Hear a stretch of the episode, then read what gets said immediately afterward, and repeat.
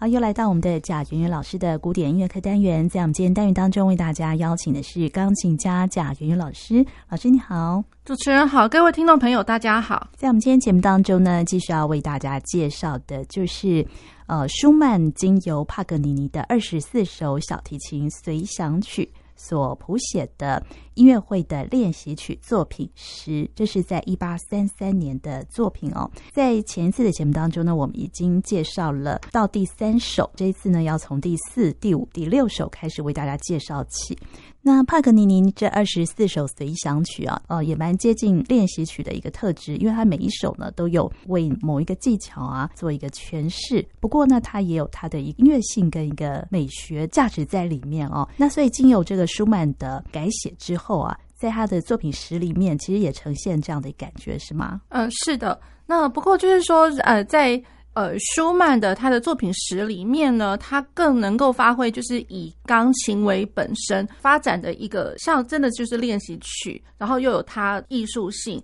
就比较不会就是说，好像呃像前面那个 Opus 的话，它就会比较像是。呃，完完全全尊重那个帕格尼尼的 Capricci 随想曲里面，它里面有什么？那我钢琴的部分就就写些什么。所以感觉上就是说，在 Opus 十的里面的话，呃，舒曼会比较呃游刃有余的是以钢琴为主体。然后虽然他引用的仍然是呃帕格尼尼他 Capricci 里面的素材，可是他以钢琴呃最能够表现的一个呈现方式来来谱写的。那然后呢，比如说像呃，他这个 Opus 十的第四首，他引引用的就是帕格尼尼他的二十四首随想曲里面也一样是第四首，然后是 C 小调的这一首哦。那 C 小调的这一首在小提琴版本里面呢，它直接在上面就标了一个 m y s t o s o。那然后在钢琴版里面呢，比较呃，我们虽然一样是看得到 m y s t o s o。可是，在小提琴里面，因为我它的呃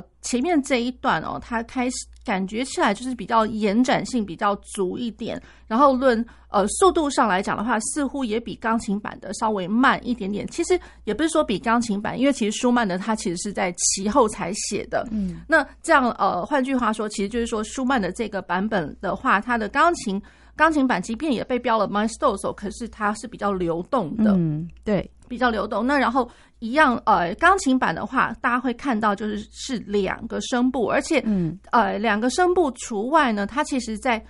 呃声部的一个范围里面，音域的范围啊，感觉上它是加加宽加广的那种感觉，比如说。呃，我多了，比如说原本是音程的东西，可能就会变成三和三和弦，或者是说甚至就是多了那种八度音域的这种，所以它的音域上面是延展，所以整个声响也是比较扩大的。嗯、那比起小提琴的这个原来的版本来讲，这样子，嗯、对。那钢琴是流动，可是小提琴版本的话，它是延展性非常足。所以既然就是延展性足的话，其实感觉上我只要加了多一点点，在时间上面多一点点的 vibrato，所以我的音色上面反而有更多的变化。嗯、那音色上。的变化，我觉得多多少少也都牵动的感觉起来是呃音乐情绪上的一个波动，嗯，对。然后这样子的一个情绪上的感觉的话，我觉得在钢琴版本里面，大概只有比如说我换了乐段之后才会听得出来那个呃，就是不同乐段的个性这样子。嗯，没错，对。对，好，那我们现在呢就先来听小提琴的部分哦，这是帕格尼尼的二十四首随想曲里面的第四首。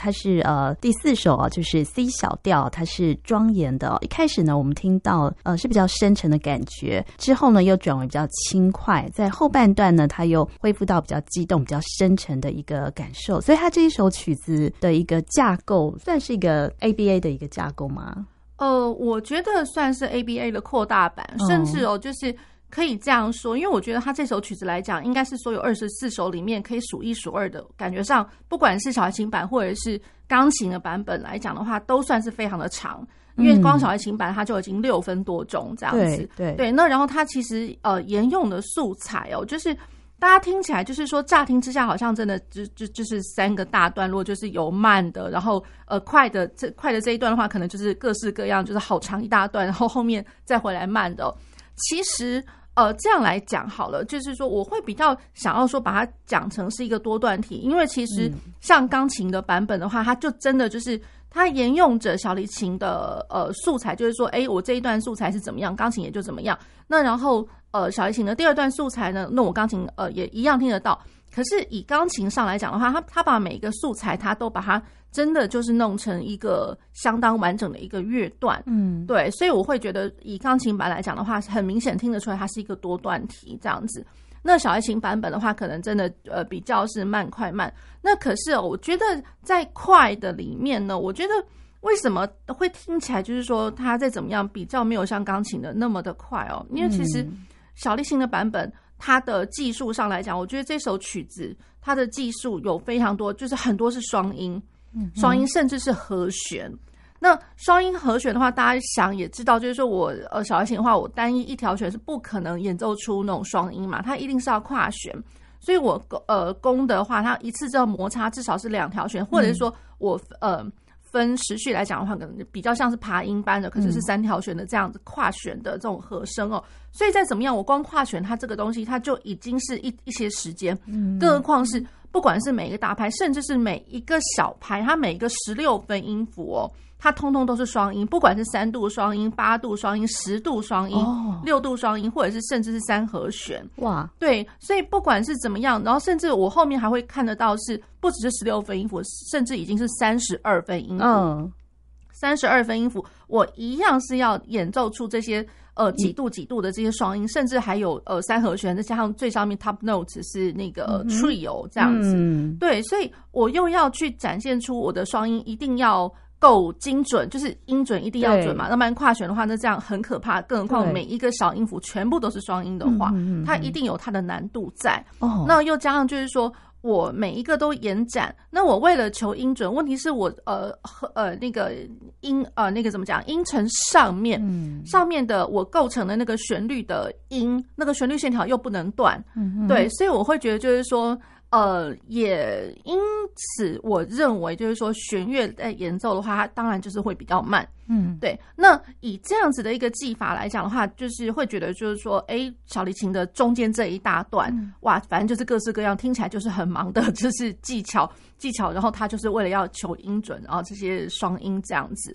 那可是以钢琴的版本来讲的话，因为其实对于我们来讲，我们弹双音，我们是比较轻松自在的，所以当然就是会比较快一点点。嗯，那然后呢，呃，它呃小提琴的部分，它在双音其实有分了好几大段。嗯、那钢琴的话，我刚刚有讲过，它把每一个双音的素材，它一段它就写成是一个完整的一个乐段了，嗯、非常完整的一个乐段。嗯、那所以反而可以听得出来，就是说。呃，舒曼他在钢琴的每一个乐段里面来讲的话，他的情感的表述是比较明确的哦。对，可能就是有更多更多的方向感。嗯，那然后呢，甚至钢琴的版本里面会听得到，呃，他把小提琴原本是呃三和弦的那个声音来讲的话，嗯、那钢琴正写到不知道是几个音的和弦去了，非常非常雄厚这样子。嗯、对，所以反而钢琴版的话，它的双音的部分其实。又呃，比如说我多了很明确的方向感，又加上我的声响上面是非常非常的雄厚，嗯、是对。那然后呢，原本小提琴的话听起来就是在一个声部里面跑来跑去的，嗯、不管高高音域或低音域的，可是听起来它就是因为就是一个声部这样子，对，一个声部的一个呃呃主题的主题的素材。那可是，在钢琴来讲的话。比如说，呃，大家会听得到中间有一段滴答滴答滴答滴答滴，然后 C 啦 C 啦 C 啦，然后其实它都会是呃那个双音的部分。嗯、那可是呃，在钢琴的版本里面来讲的话，反而你会听到这个双音的部分，它是在左手。那所以钢琴的话，那那那特别的难，因为我左手哎，而而不是右手，连带左手都要去弹到那个双音。那然后呢，再来它等于是左手右手左手右手去交错的把这个旋律线给给表达出来。对，所以反而来讲的话，钢琴版的话，它这个我我认为这是难得来讲，它的技术性是。我觉得蛮难的哦，所以这一首它主要就是在练习双音，就是在小提琴上也是嘛，哈。对，小提琴上或者说钢琴上面，呃，那可是钢琴上面的话，等于是我把这个双音更发扬光大了一点，嗯、因为其实我还要有更多的戏剧感、张力。对对，好，那我们接下来呢，就来听呃舒曼经由这个帕格尼尼第四首啊所谱写的这一首练习曲。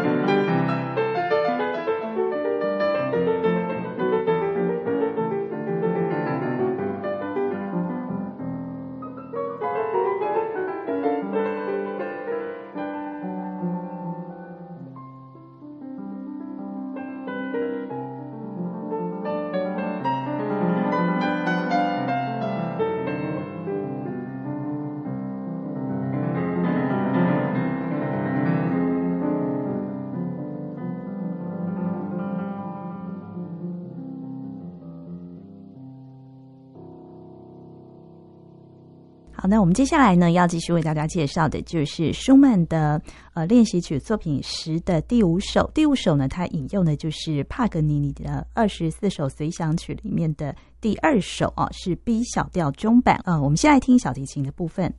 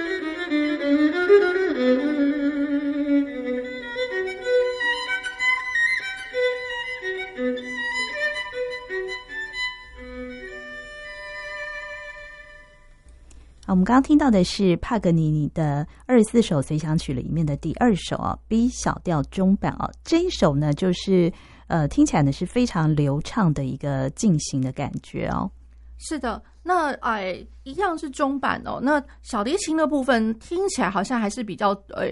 就是说速度上，或是说呃，我方向的一个表现上面，嗯、方向是一定是明确的，可是它速度可能比较不会说像呃钢琴那样子的一个流动。呃，或者是比较轻盈的感觉。那呃，小提琴的部分的话，如果光看谱面上哦，那呃，如果说听众朋友们有兴趣、有机会的话，也可以去找一找。就是说，因为其实网络上面也可以找得到一些就是谱子啦。那呃，那个小提琴的版本哦，是那个随想曲第二首。光这样看的话，不晓得听众朋友们能不能联想到某一首，就是其实像。呃，我们呃学音乐的人来讲的话，嗯、大家一定对于李斯特的那个钟一定是哦呃不陌生的。嗯、其实要讲呃，其实李斯特的钟，其实老实讲，因为它是呃一样，La Campanella，其实这个也是就是从那个哎帕格尼尼他其实随想曲里面来的哦。对，那只是说哎，只被李斯特写了那个哒哒滴哒哒哒滴哒滴哒哒哒哒哒滴哒，那一样是 B 小调。嗯对，所以就是说，哎、嗯，我们看到这个现在帕格尼尼的这个第二首的话，哎哎，对 B 小调，对 B 小调。那然后只是说，呃，李斯特他写的那个妆的话，那实在是太经典了。因为以钢琴的演奏版本来讲的话呢，太经典了，所以大家就久而久之就想到说，哎，他好像是李斯特，其实不是啦，他其实最早是从那个帕格尼尼来的。那他是沿用哪一首？帕格尼尼的哪一首？呃，这个我们可能也是，其实。哎，老实讲，光这个帕格尼尼第二首的话，就其实我要讲的就是说，它其实它的 idea 就从这样、哦、这样子来的。当然，它的帕格尼尼的钟的话，其实我们可以在后续再找一下，它到底是第几首这样子。对，那只是说呢，像我们光看到这个第二首，嗯、第二首的那个哎，这个帕格尼尼的 Capricci 的话，它光那个谱面上面，因为它真的是跨。就是跨了，比如说一直在跨，比如说呃，至少是十度，就是十度以上的这个音程哦。那以那个小提琴来讲的话，当然就一定是跨弦啦，铁定的，铁定是跨弦，然后跨把位啊之类的。哦、那可是以我们钢琴的话，我刚刚为什么会一直提到李斯特的那个版本？实在是因为，其实我们钢琴来讲的话，李斯特那个版本也一样，不管是跨。跨了超过八度，超过十度，甚至是跨了两个八度，在那边跳来跳去，光一只手的跳来跳去。嗯、对对，所以就是，呃，再怎么样，光调性上面，或者说我光谱面上，如果是光一个单一旋律的话，嗯、实在是。我觉得很容易去联想到李斯特的那个版本，嗯，就钢琴的那个弹奏的版本这样子。嗯、所以了，就是说，哎，再怎么样，它都是跟那个 La Campanella 感觉上就是直接联想在一起了。嗯，好，那 La Campanella 的话，如果单就那一首来来讲的话，不知道听众朋友们呢，应该其实多多少少脑脑海里面还是对于那个旋律是熟的。那可是我们在演奏上面的时候，当然它有它的难度。那难度是怎么样难呢？因为我刚刚讲到有跨八度，甚至两个音域跨来跨去。对对，所以经常听到呃，就是在演奏的上面的时候呢，会觉得就是说，好，我光顾的就是我跨八度，我第一个。弹奏上面不能弹错音，那或者说我在小提琴的演奏上面来讲的话，我铁定就是小小提琴应该不会有错音的问题，可是可可是可能一定会有那种杂音或者说音不准的这个问题。嗯、那那所以了，就是说我除了要克服这些，当我把这些东西给弄得非常的精确、非常完善的时候。往往就会觉得，就是说我音乐的表现早就不见了，因为我早就已经被那个技巧的东西给制约了，反而我的音乐反而就无法表表述出来。那比如说像钢琴演奏版本李斯特的那个 La Campanella 的话哦，那其实呢，呃，它就是怎么怎么说呢？就是呃，必须要去想说它的主旋律好像会是一个歌谣体。嗯，对，它其实就是一个，就好像我们在唱一个小小的童谣啊那种感觉，就短短的、简短短小。可是童谣它有旋律性，很漂亮，嗯、然后下面再加上很漂亮的那个伴奏。对。那好，那所以了，我们再回过头来，呃，帕格尼尼的这个第二首，嗯，第二首的话，其实它会有呃真正的一个旋律旋律的线条，它只是说那个旋律线条可能就是。被呃融合在一个，它就隐藏在这些快速跳动音群里面。嗯，对，这个线条其实是有的，所以一定要把这个线条线条给找出来。哦，是对，所以我反而会蛮建议，就是说，哎，就是除了它的技术性之外啦，嗯、应该要先看到它它的旋律线条在哪里。嗯、然后如果说把这些呃不是旋律线条的这些音先踢掉，嗯，然后我把旋律线条就是。Play over and over and over，就是一次又一次，嗯、然后非常熟练了之后，再把这些呃原本谱面上的音全部给抓回来。嗯，对，那这样我觉得才能够去兼顾到它的艺术性，这样子。像前一首，因为它主要表现的是双音哦，然后老师就说，在钢琴的部分呢，它其实可以比小提琴稍微再快一点，对不对？对、哦。那这一首的话，就是它必须要跨音程的进行。那小提琴跟钢琴比较起来。是哪一个表现是可以更加的流畅、更加的快速啊？呃，我觉得更加快速的话是钢琴的版本哦，因为钢琴的版本的话，就是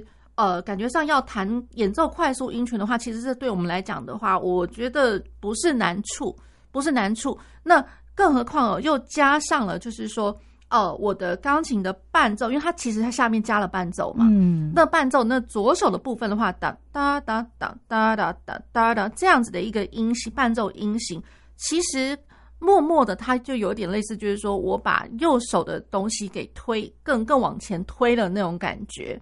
好，那然后当然就是说，在其后呢，这个钢琴的版本其实呃感觉上也还一样，就是说一直跨来跨去，跨来跨去。不过感觉上就是。呃，比较不是说跨到像李斯特那个版本，我们之后会一定会介绍李斯特。嗯、那李斯特那个版本的话，那个真的是跨到一个快不行，手要翻来翻去这样，哦、滚来滚去了。讲翻来翻去可能会有点太夸张啦，这样子。嗯、好，那呃，舒曼的这个版本的话，感觉上好像似乎是就是在十度或者是说八度的这个跳跃，这个是可以呃，就是掌握的过来的。所以就是论跳跳跃来讲的话，呃，它的技术其实没有到那么的难。嗯，对，主要就是说，呃，我熟悉了它的旋律线之后，其实它这个的方向其实是要更往前走，因为其实多多少少是因为加上了我左手另外。可能会有搭配的伴奏，或者说我左手也一样会有搭配的，像是和声般的旋律，对，那所以就是等于是两个东西这样被推着跑的感觉。嗯，好，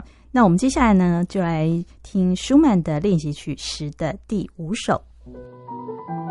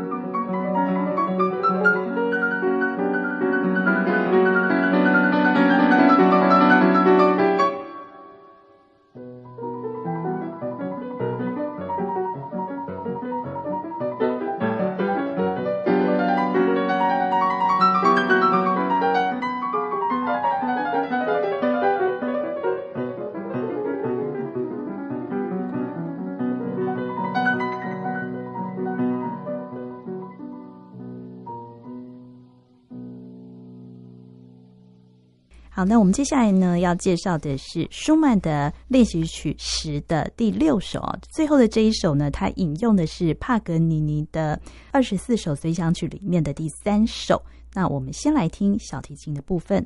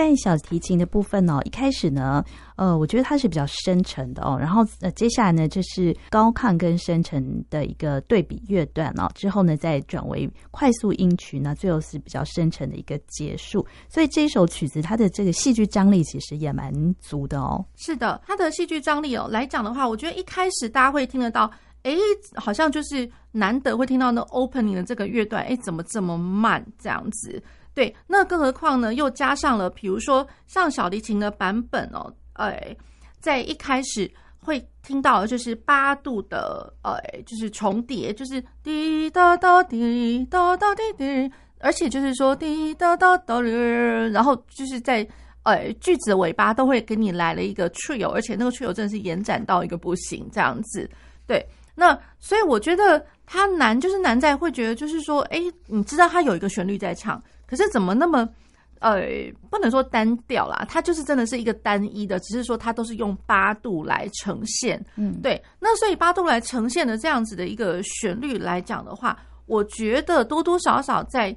情感上面听起来它的张力又更多了，比起单一个单一的音单一声部来讲的话，它等于是两个声部都在唱一样的东西。好，所以感觉上都有一个强调加重的感觉，这样子。哎，另外一个意象就是说，它的 trio 真的是到处都有、嗯、哦，到处都有，而且就是它的 opening 这个乐段真的是好多呀，这样子。嗯、好，那然后再过来呢，小提琴的版本呢，它会进展到第二大段，它是叫做啊 presto。那 presto 的话，哎，感觉上就是它就是快速音群，可是快速音群的话，似乎它比较。呃，论技术上来讲的话，没有难难到我们之前的前面几首可能会讲到，就是说，哎，快速音群又加上了双音，又加上什么的。嗯，好，那所以小提琴的这个 presto 的话，感觉上是运行的比较快。哦，那可是它的运行比较快的话，表示就是说我一次我要能够呃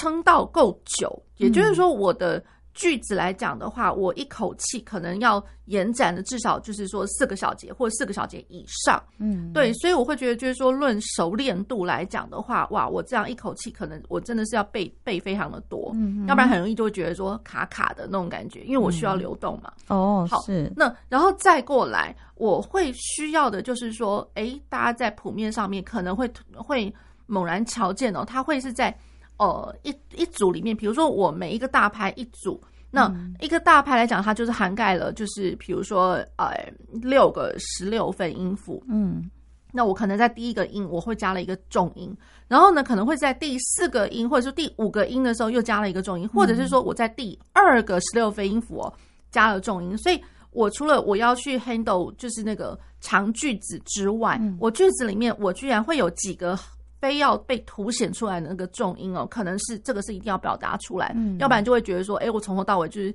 稀里糊涂这样过去，好像没什么了不起那种感觉。对对，所以它会有一些呃很突出，必须要被呃就是凸凸显出来的一个感觉上，不能说它完完全全就一定是架构音，可是它一定它会既然标在那些音上面哦，管它是不是在重拍上面。呃，一定对于庞格尼来讲的话，他想要去凸显他这样子，嗯、对。对，所以我觉得，哎，这个是比较特殊一点，在小提琴的版本来讲的话，嗯，那呃，然后他因为从头到尾一直跑动，所以然后他的那个呃变化音哦，就是感觉上就是他的临时记号特别的多哦，特别的多，对，那所以我觉得这个就是在可能就是在熟练度来讲的话，我觉得他是难是难在这个熟练度，嗯，对，好，那然后再过来他的嗯。架构来讲的话，其实不难，因为它其实就是 A B A，然后我 opening 就是呃八度，然后我最后回来的 A 段的话，其实老实讲，那个 A 段根本就是扣打了，嗯，对，那所以就是那个扣打又回来了一样是 A 段的那个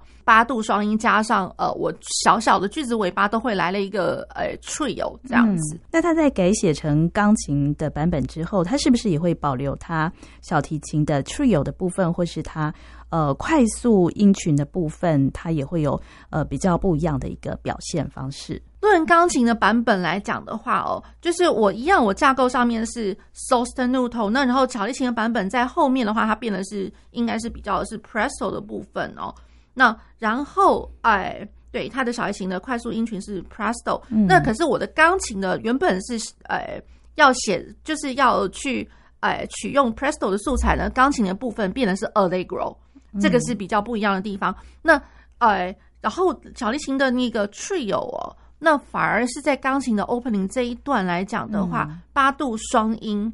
八度双音它演变成呃至少是四个音，至少五个音，至少六个音，嗯、其实是超级宽广的和声音的爬音。哦，从头到尾爬音爬到底，就是整个 A A 段来讲的话，嗯、你只要是看到是长音的部分，通通都是爬音。嗯，对。那所以这样来讲哦，我如果是爬音的话，我们习惯上以钢琴演奏和声的最上面那个音，等于就是我爬音从下面嘚滚上来到最上面那个音，它才会是主题音。哦，那主题音的话，那我每一拍，我每一个不管长音或者是二分音符，或者说四分音符。我每一个通通都要滚到最上面的音，它才算到那个拍子上，嗯、它才是算在拍点上。嗯、那那我每一个都滚滚滚滚滚到底的话，那真的一定一定比较慢了，比较慢。我需要时间呐、啊。是我从从下面至，因为它这个延展和声的延展，至少延、嗯、延续了至少有三个八度以上。嗯，嗯对，三个八度以上的话，那真的它铁定是需要时间，所以。我一样写的是 sostenuto，可是这个论钢琴版来讲的话，我真的需要时间去滚那一堆音，嗯、然后让它的声响哦比较宽广，空间比较大一点。那好，那然后呢，小提琴原本的 trio 通通不见了哦。对，那因为钢琴的部分的话，哎，我觉得钢琴它在延展上面其实是还算好，因为我的钢琴延展这个因为。时间上来讲的话，我如果干干的去弹这些爬音，那一定难听至极啊。嗯，对，那所以他一定会需要一点点，就是说 pedal 的帮忙。嗯，那 pedal 的帮忙，我觉得，因为我下了 pedal，我虽然不用踩踩到满，可是我只要踩一点点，那我的那个多多少少，我声响一定会比较丰厚。对，加上它为什么会比较丰厚呢？因为它多多少少可能会把一些。泛音的那种感觉，即便我没有弹到，嗯、可是它会多多少少会有一点点泛音的感觉。那个泛音的也也都出来了，我觉得那样就已经很够了，就完全不需要再去 trio 再去锦上添花了这样子。嗯、对，那小提琴的部分是因为小提琴它根本不可能会有不不可能会有 pedal 的帮忙嘛，哦、一定不会有 pedal。那所以小提琴的部分的话，我拉下去就拉下去了。我如果还需要一点更丰厚的感觉，嗯、要不就是加了 vibrato。要不就是我可能还真的就要就是 vibrato 之外还要加上了 trio，才有办法去呃增增显它就是那个丰厚的感觉不要掉下来，就句子尾巴不要掉下来。嗯，那不要掉下来，然后加上就是说我的丰厚感觉会有那个低一点那种感觉。对，所以多多少少在这样的声响的广度一点点就会跑出来了。对对，所以我觉得这个是两种乐器它显现出来的一个不一样的地方。好，那然后呢？钢琴的版本到了原本小提琴哦，它像是小提琴要它的 presto 的部分，因为快速音群我刚刚有讲过，就是一定要背的超级熟的。对，那钢琴的部分的话，它不只是只有右手的快速音群而已，它加上了左手，嗯，加上了左手，所以两个声部通通都在跑来跑去，去一起跑。所以我觉得它的难度就是在于，就是说我我双手铁定不能乱呐，嗯，对。那加上我的跑动的十六分音符哦，呃，它除了呃，两个声部堆叠起来，一定会有一些呃音程的存在嘛。那然后再过来就会有，哎，听起来好像还真的就是哒哩哒啦哒哒哒哒哒，就是我刚刚有讲多，它的临时记号超级多的，嗯，半音的临时记号很多。所以我呃以钢琴版来讲的话，我的双手合作起来，哇，那个那个半音其实就会多了很多，变成是像减三和弦或减七和弦，通通都跑出来，嗯、它的和声的丰厚度，呃，感觉上是略显一略略胜一筹啦，这种感觉。嗯对，好，那所以钢琴的部分的话，既然我两只手的话，这样这样跑动，可能没有办法跑到那么快啦，因为真的蛮恐怖的。嗯、对，那可是呢，哦，我觉得他在这个地方的跑动，我觉得多多少少会让人家想到这种快速，我有点像是你在弹门德森，因为以前大家如果还记得的话，门德森的不少钢琴版本的东西哦，真的就是。这就是一个快，快速音群很多，嗯、加上它还真的很快，嗯、所以它的它的快会造就了它的难，嗯、对，所以我会觉得看到钢琴版本的这个舒曼这个钢琴版本的话，这个中间这一段看一看就觉得好好像 Mendelssohn 哦，好像孟孟德送任何快速的东西、哦、超级快，而且它又是三八拍的东西，就滚来滚去，滚来滚去。好，那爬音的部分呢？嗯、我老实讲，嗯，就是。呃，像小提琴的部分，它原本是八度双音嘛，对对，所以八度双音反而还想不太出来。可是如果是说钢琴版本的这个这个爬音的部分哦，嗯、和声的爬音，真的会让人家想到什么呢？会想到一样联想到李斯特了。哦，李斯特他有一首叫做他的那个超超级练习曲哦，嗯，有一首叫做呃 Harmonie du Soir，就是像有有些人会翻译成呢什么向晚的和谐这样子，嗯，Harmonie du Soir。对，那哎，所以上晚的和弦，大家如果有机会去听听看的话，那真的是超级像的，就是和声的。呃，爬音，然后和声，它的声响的宽广度，哦，走那个宽广度，对，所以我觉得真的好像 哦，所以我们可以把它拿出来对比一下。对，有机会的话，也可以把李斯特的那个《Harmonie du Soir》那一首啊，给翻翻出来，大家听听看，这样子。除了和声爬音之外，加上呃，怎么讲呢？呃，应该来讲，就是说我爬音有它实际被写出来的快速音群的十六分音符的爬音，嗯、加上我和声，然后会有那个我所谓的爬音是那种从上到下，或者是从下到上的那种，就是嗯。呃螺旋状的那个那个记谱方法啦，嗯嗯对，螺旋状的，对，所以我觉得就是说，像李斯特的话，那个那个是。